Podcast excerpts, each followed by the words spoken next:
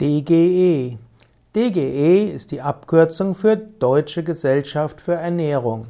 Die Deutsche Gesellschaft für Ernährung ist ein gemeinnütziger Verein, der seine Mittel zu 70 Prozent von staatlichen Stellen bekommt.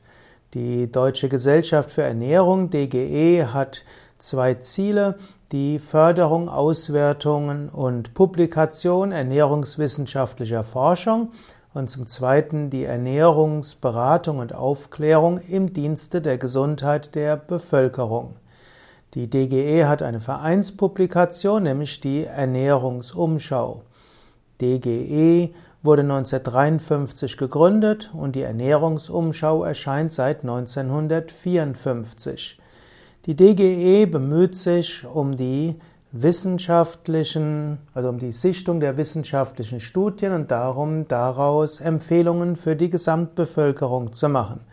Bekannt ist zum Beispiel die Ernährungspyramide, die von der Deutschen Gesellschaft für Ernährung ähm, ja, empfohlen wird.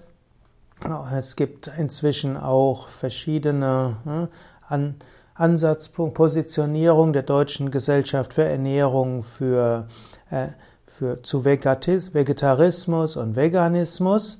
Die Deutsche Gesellschaft für Ernährung hm, geht davon aus, dass vegane und vegetarische Ernährung günstig und gesundheitsförderlich sein, sofern dort Gemüse, Hülsenfrüchte, Obst, Nüsse, Samen, Vollkornprodukte und wertvolle Pflanzenöle eingesetzt werden.